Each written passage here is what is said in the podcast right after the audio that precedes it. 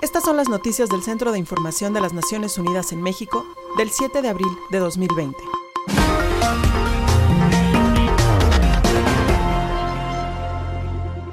El COVID-19 causa pérdidas devastadoras de empleos y horas de trabajo, OIT.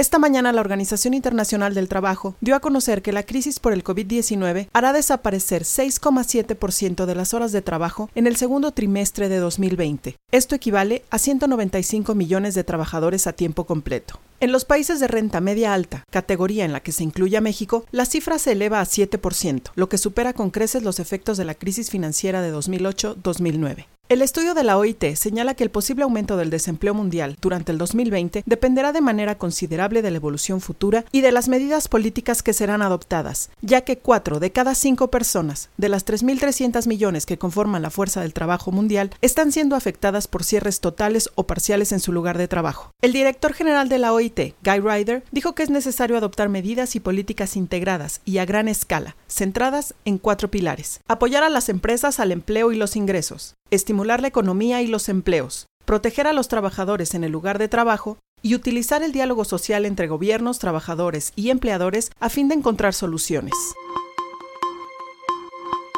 El uso generalizado de mascarillas contra el coronavirus deja sin protección al personal sanitario.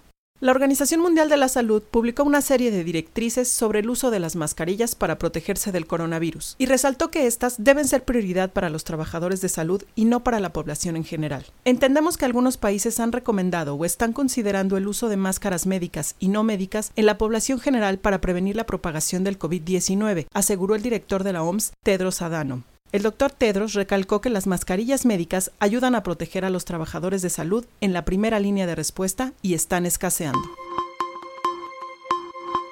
Nueva base de datos de la OPS sobre orientación e investigación de COVID-19.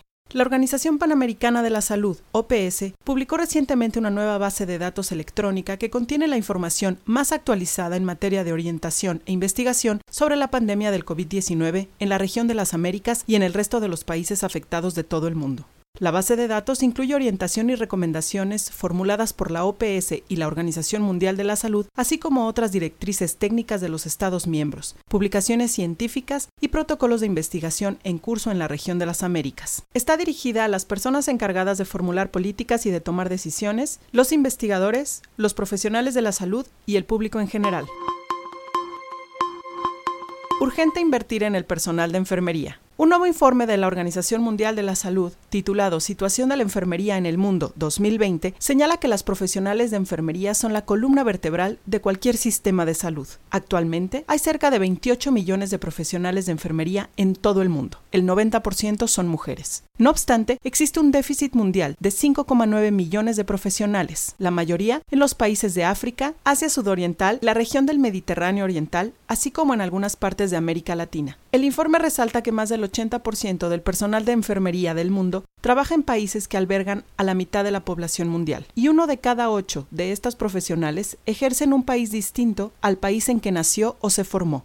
El envejecimiento también amenaza al personal de enfermería. Se espera que una de cada seis profesionales de la enfermería que hay en el mundo se jubile en los próximos 10 años. Para evitar que se produzca una situación de escasez a escala mundial, en el informe se estima que los países que experimentan carencias deben aumentar el número total de graduadas en enfermería a razón de un 8% anual de promedio y mejorar sus opciones de obtener empleo y retenerlas en el sistema de salud. Puedes consultar más información en nuestro sitio dedicado al coronavirus en www.coronavirus.onu.org.mx y en las redes sociales encuéntranos como ONU México. Gabriela Ramírez, Centro de Información de las Naciones Unidas en México.